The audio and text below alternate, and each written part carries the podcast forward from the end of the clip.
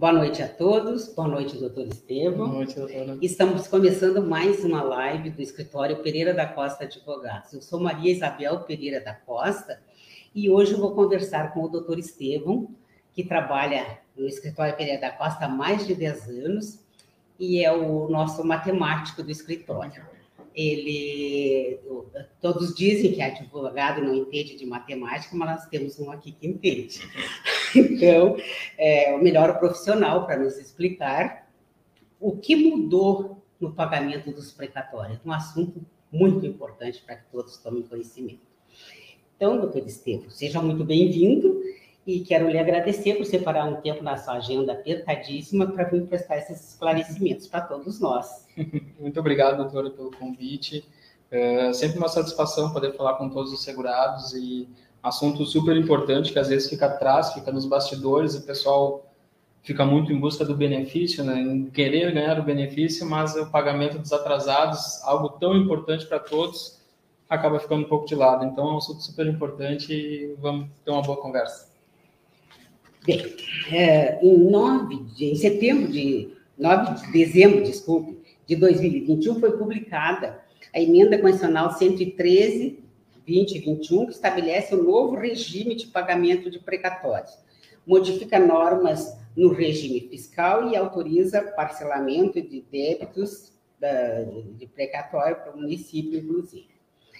Então, uh, essas emendas, a 113 e 114, elas instituem um pagamento, uh, o pagamento com condenação contra a fazenda pública, que é um valor limitado, põe em risco inclusive os precatórios que serão pagos agora relativos ao, ao ano 2022, indicam preferência apenas para os RPVs, modificam o limite né, da, da, data de inscrição para recebimento de precatório e alteram a forma de correção monetária. Então, doutor Estevam, eu vou lhe fazer o seguinte questionamento. É, eu gostaria de iniciar perguntando ao senhor quais são os efeitos uh, práticos da emenda 113, 2021, para os valores que os segurados têm a receber uh, do INSS. Vamos fazer um resumo aqui superficial para a gente poder depois entrar a fundo em cada tópico uh, pontualmente. basicamente, a emenda 113 ela determinou que a nova regra para os pagamentos precatórios já estão valendo, inclusive para aqueles precatórios que estão aguardando pagamento no ano de 2022. Ela altera o índice de atualização monetária, que é o período que o segurado fica aguardando o pagamento, é um ano geralmente, aguardando esse pagamento. Foi, ah, houve uma alteração nesse índice. E também uh, houve outras mudanças, como a possibilidade de quitação de dívidas com a União, que eventuais segurados venham a ter, há essa possibilidade de quitar suas dívidas uh, mediante precatório que está lá aguardando pagamento. E uma série de outras alterações que não vem ao caso em específico, pois para nós o que interessa é os valores dos atrasados mesmo. Muito bem, muito bem colocado. Uh, eu vou lhe fazer um segundo questionamento ainda. Com relação à atualização monetária, uh, nós tivemos uma modificação que trará uma redução nos valores atrasados a serem recebidos, correto isso? Basicamente posso dizer que sim, tá? Porque como é que funcionava antes? Antes, enquanto aguardava o pagamento, a gente havia atualização monetária pelo IPCAE, pegando por baixo hoje, olha ali acumulado no ano de 2022 está 10,38% ao ano. Além da atualização monetária, tem a incidência dos juros da poupança, que não é muita coisa, mas que com o acumulado do ano, como a gente tem que ficar um ano aguardando o pagamento, daria uma diferença aí considerável uh, para lá no final, quando houver o pagamento desse precatório, haver um, um reajuste com a inflação bem mais equivalente com a realidade. E a emenda vem e alterou esse índice. Ao invés de aplicar o IPCAE como correção monetária e a poupança como juros, ele simplesmente aplica a taxa única da Selic, taxa única da Selic ela já é uma taxa composta por correção monetária e por juros, que é muito utilizada pelos bancos e instituições financeiras, que é a nossa taxa básica de juros. Basicamente, o que, que muda? Redução dos valores. Tá? Antes, o que a gente acumularia um, aproximadamente 15 a 18% de rendimento daquele precatório, vai cair drasticamente para uns 10 a 9% ao ano, dependendo como a taxa básica dos juros do nosso país vai desandar daqui para frente, pelo menos até 2026, que é a previsão das emendas, né? Então, basicamente, essa é a grande alteração que pouca gente sabe, pouca gente leva em consideração, porque não é alheio aos fatos de benefício, se tem direito ou não, é uma questão de índice de correção, mas que todo mundo recebia pelo IPCAE, havia um ganho de renda considerável e que vai haver essa queda por só observar a Selic. Então, acompanhe e ver como é que vai ser nos próximos anos. Deus nos ajude, né, doutor? Bem, além disso, a emenda 113 fala da utilização do crédito dos precatórios para pagamento de dívidas com a União. Uh, vou pedir ao doutor Estevam falar um pouco sobre isso. É, doutora, na verdade, essa inovação da emenda que, que, que ela traz, aqueles segurados que eventualmente tenham dívidas com a União, elas vão poder utilizar esse crédito, esse seu precatório da Fazenda Pública para quitar, para amortizar essas dívidas com a União e se houver um saldo remanescente, aí recebe o saldo no processo. Não havendo saldo, só amortiza a dívida um pouco e aí, vida que segue, deve devendo um pouco mais para a União.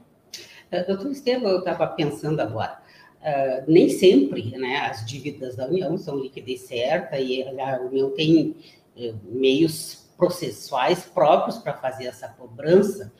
Então, a pessoa que tiver dívida com a União, tiver precatório para receber, tem que tomar um cuidado especial para que a União não saia descontando qualquer valor sem, sem o contraditório, né? Sem, Perfeitamente, né? perfeito. E, e, isso, então, é uma coisa que o, o segurado que tiver precatório, tiver dívida, ele deve buscar uma orientação profissional para analisar essa dívida, se realmente ela, ela pode ser cobrada, porque aqui não diz mas, uh, como a gente sabe sempre que os nossos órgãos estatais, tanto faz a União, estados como municípios, são sempre muito sedentos de arrecadar, de repente, para cobrar essas dívidas de uma forma mais fácil, pode querer automatizar isso aí. E o segurado não pode aceitar, não é porque está escrito aqui que pode compensar, ele vai sair compensando sem saber se está compensando uma dívida justa se já está a liquidez certa, se o valor está correto. Então, tem que ficar muito atento nesse aspecto, não é isso? Com certeza. Esse é o maior cuidado que o segurado tem que ter. Não é porque você tem uma dívida com a União que aquela dívida ela é, ela é certa, ela é correta. Talvez você deva, com certeza, mas tem encargos que podem ser discutidos, existem prescrições que têm que ser discutidas. Né? Então, tudo isso, é, eu não aconselho a quitação de dívida com a União com seus precatórios sem antes discutir a própria dívida, para ver se ela é legítima, se não há nenhuma incoerência na dívida cobrada. Daqui a pouco aquele valor fica bem aquém do que realmente é devido. Então, o contraditório, tu haver um processo legal para discutir aquela dívida é essencial. Meu conselho, não aceitem a quitação de dívida perante a União. Perfeito. Bem, vamos a mais uma pergunta, doutor Estevam. Além da 113, 2021, nós tivemos a emenda eh, constitucional 114, 21, que estabelece um novo regime de pagamento precatório. Modifica normas relativas ao novo regime fiscal, autoriza o parcelamento de débitos previdenciais dos municípios e da outras providências. Essa emenda constitucional teve uma publicação em 17 de 12 de 21 Quais são, doutor Estevam, as alterações que afetam os segurados a partir dessa data? É, a emenda 114 ela é um pouco mais dolorosa para todo mundo. Ainda? É, é, a emenda 114 ela trouxe esse limite de orçamento anual que antes não havia. Né? Todos os precatórios da Fazenda Pública eles aguardavam pagamento por um ano e todos eram pagos na devida data. Agora não será mais assim pela que traz a emenda, vai haver um teto orçamentário, uh, que deste teto tem que ser reduzido, deduzidos os valores pagos por RPV, e do valor remanescente será pagos precatórios, que ainda assim foi feito um rol taxativo pra, de preferências de pagamentos de precatório. Então, você que tem o precatório não é uma certeza que vá receber esse precatório no ano seguinte, como era antigamente. Então, houve. No ano seguinte, a inscrição, o senhor quis dizer, né? Isso. A, a, data da inscrição dos precatórios, ela houve uma alteração da data limite. Uhum. Que, na verdade, antes era 1 de julho, passou para 2 de abril. Né? Então, ou seja, nós temos até 2 de abril para inscrever os precatórios com o orçamento para o ano seguinte. Teve essa alteração de data, mas essa é dos males o menor. Uhum. O problema para mim é um limite de orçamento para pagar esses precatórios, uhum. dando a entender que vai haver falta de orçamento, uh, porque se amortiza os valores das RPVs antes da quitação dos precatórios. Então, isso é, é, é uma notícia muito grave. Ah, nossa senhora, né? Até eu já estou com medo de continuar com as perguntas, mas vamos lá. Então, doutor Estevão, como e quando serão pagos os valores que fogem dos limites que o senhor falou dos limites estabelecidos na 114? Bom, esses... qual é esse limite também, né? Bom, o limite, eh, eu vou até pegar o rol certinho para pagar as preferências, uhum. porque eles criaram um rol taxativo de preferências que mais ou menos já se seguiam aqui. Eu vou seguir aqui.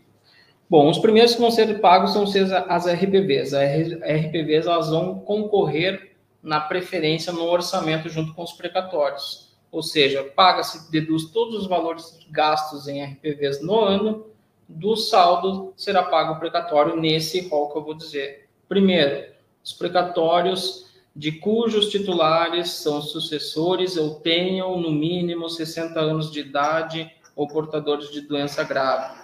Então, esse é o rol primeiro das doenças. Uh, também definido pela emenda, vem o valor cujo o triplo do montante fixado em, em lei para pequeno valor. Pequeno valor é 60 salários mínimos. Três vezes esse valor hoje está dando na, na casa de 278 mil. Ou seja, aqueles precatórios acima de 278 mil, eles perdem a preferência uh, daqueles outros precatórios menores de 278 mil. Então, o primeiro rol a ser pago, idosos... Menores ou igual aos 278? É, exa exatamente. Idosos, doenças e precatórios até 278 mil. Uhum. Após isso, vem os demais precatórios de natureza alimentícia, tá? Até o já vem alimentício. Alimentício, não é qualquer precatório. Como a gente trata muito aqui com o INSS, uh, questões da, da, da, da Seguridade Social, todos são créditos alimentares. Então, a gente não faz nenhuma diferença para nós aqui nesse, nessa, nessa discussão. Uh, feito essas pessoas com deficiência, vem o, o, terceiro, que é os demais precatórios, três vezes o valor da RPV. Ou seja, preciso fazer uma distinção aqui para ficar claro. Existe a preferência dos idosos e das doenças, Existe a preferência dos idosos e das doenças com precatórios até três vezes o valor da RPV. E o item 3 é os demais precatórios até três vezes o valor da RPV. Significa que aqui não estão os idosos e os doentes, mas estão to todos os outros precatórios até 278 mil. E demais precatórios de natureza alimentícia além do valor previsto do, da RPV, dos três valores da RPV. Então, assim, ó, criou-se várias explicitudes, esse, várias taxas de seria volta ali o inciso quarto. Então, os outros que não são nem alimentares, que não são de idosos, que não são até três vezes 60 salários mínimos. Esses, então, vamos supor assim, um valor de 300 mil, 400 mil, seriam os últimos a serem pagos daí, se tiver dinheiro. Se é sobrar orçamento, é vão ser não bater, últimos. já foi feito para... Né? Já foi feito. Mas aí, se por acaso der uma arrecadação muito grande, vamos ser otimistas aqui para a gente não chorar, né, doutor? Se por acaso a União tiver nadando em dinheiro, de repente paga todo mundo se tiver dinheiro. Seria Sim. esse o raciocínio correto ou não querem pagar todo mundo mesmo tendo dinheiro?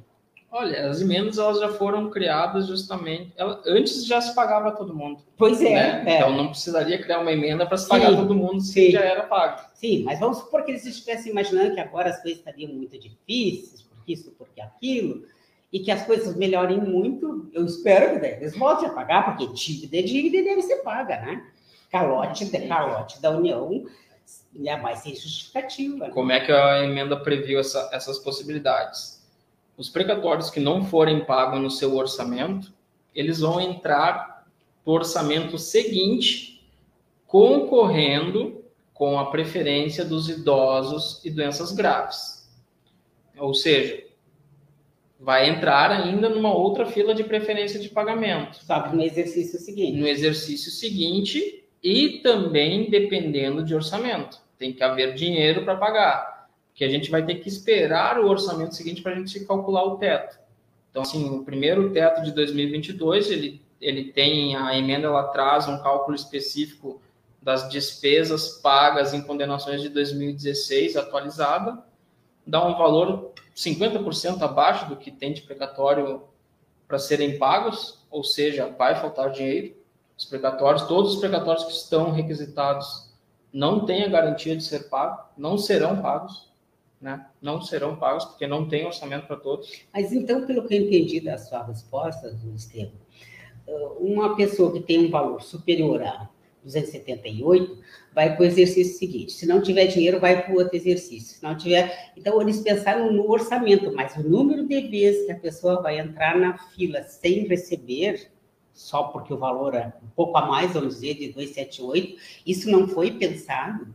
Essa pessoa ficar entrando em fila, em fila, em fila, ano após ano. Eles pensaram no macete, mas para variar é para reduzir valores.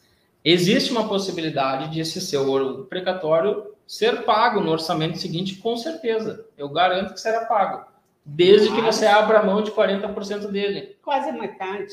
Então, se Coisa você, pouca, quase a metade. Se fizer um acordo, vai ser criado um juízo específico para isso, juízes auxiliares, onde aqueles precatórios de valores muito alto, acima de 278 mil, os segurados que quiserem a garantia de receber no orçamento seguinte, podem abrir mão de 40% desses créditos, o que para mim é um absurdo.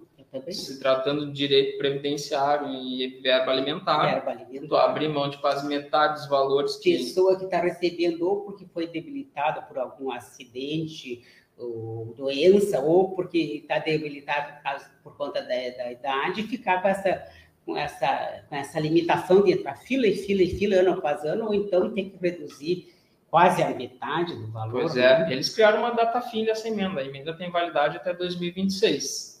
Então, pelo menos até 2026, a gente vai ter essa, esse escalonamento de preferência dos pagamentos precatórios com esse teto anual de orçamento.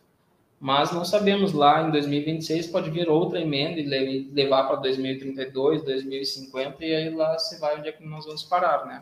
Ah, mas daí fica oficializado uma coisa muito perversa, muito Sim. perversa contra o segurado, que a gente tem que lembrar sempre, o segurado não está pedindo esmola para ninguém. Ele é tratado como se fosse um esmoleiro. Na verdade, tudo, todo o benefício, entre aspas, que ele recebe do INSS, ele está recebendo uma contraprestação do que ele pagou porque ele teve que contribuir para ter direito, então não tem contribuição, não tem direito né, dos benefícios previdenciários. Então, pagou para ter aquele direito, pagou para assegurar a sua velhice ou seu estado de doença, o seu estado debilitado, e aí chega lá, fica esse rolo empurrando, e o que importa mesmo é o orçamento, e quantas vezes ele entrar na fila não importa, se ele não quiser mais continuar, tem que reduzir 40%.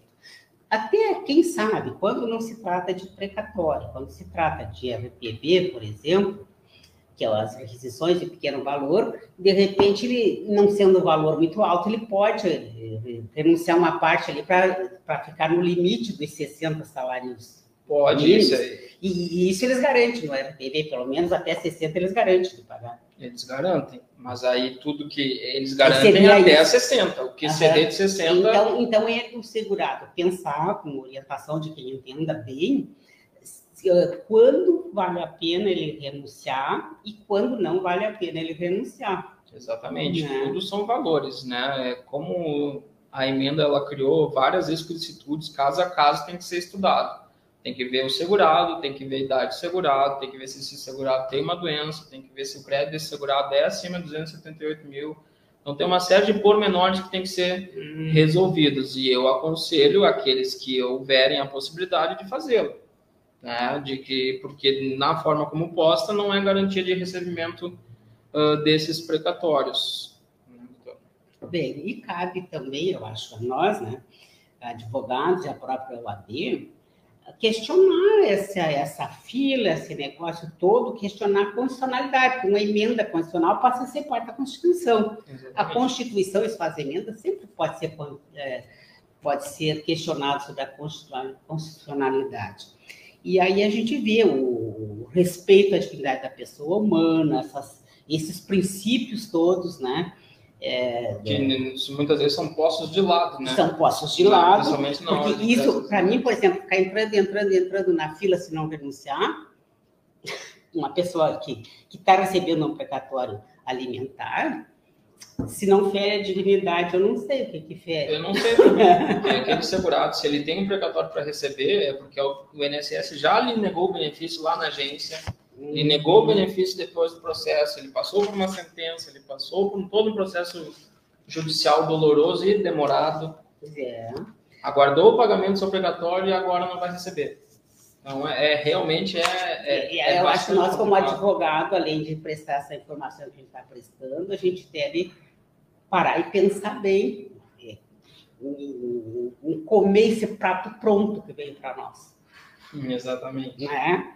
Porque os princípios maiores da Constituição sempre tem que alinhar tudo que até a própria Constituição tem que ser alinhada pelos seus próprios princípios e nós vamos ter que trabalhar também nesse sentido. Mas daí é uma coisa então que, que vamos ver quando a gente entender uh, o que vão pagar, o que não vão pagar, como é que vai ser feito e tal. E, e temos então é um, um, apelo que eu faço aqui para os colegas que estão ouvindo, o pessoal da própria OAB que estiver ouvindo, que a gente tem que pensar muito bem, porque essa, essa, essa reforma está atingindo profundamente o segurado. Com certeza. É, então, doutor Estevam, eu gostaria de agradecer. Não sei se o senhor teria mais algum esclarecimento a fazer. Não, doutor, é apenas alertar o pessoal para todo segurado que tem um precatório alimentar para receber, que antes de vender seu precatório, antes de quitar sua dívida com a União, procure uma orientação jurídica Procure discutir a dívida que você tem, para depois então tomar uma decisão segura, porque não é comum a gente ver segurados vendendo seus precatórios e depois desesperados na hora de sair o pagamento, o pagamento é rápido. E o pessoal já vendeu. Aí depois que vendeu, não tem mais como buscar. Exatamente. Então, quero lhe agradecer muito a sua participação, os valiosíssimos esclarecimentos que trouxe para todos nós, especialmente para o segurado, que, que a live, fica atento, né? e os valores que tem que receber, né? Porque aqui não é só, tem, tem que saber matemática, né? para poder fazer certinho esses cálculos. Então, eu lhe agradeço muito pela sua participação, eh, agradeço às pessoas que estão nos ouvindo, ou vão nos ouvir ainda, né? e uma boa noite, muito obrigada. Boa noite, obrigado.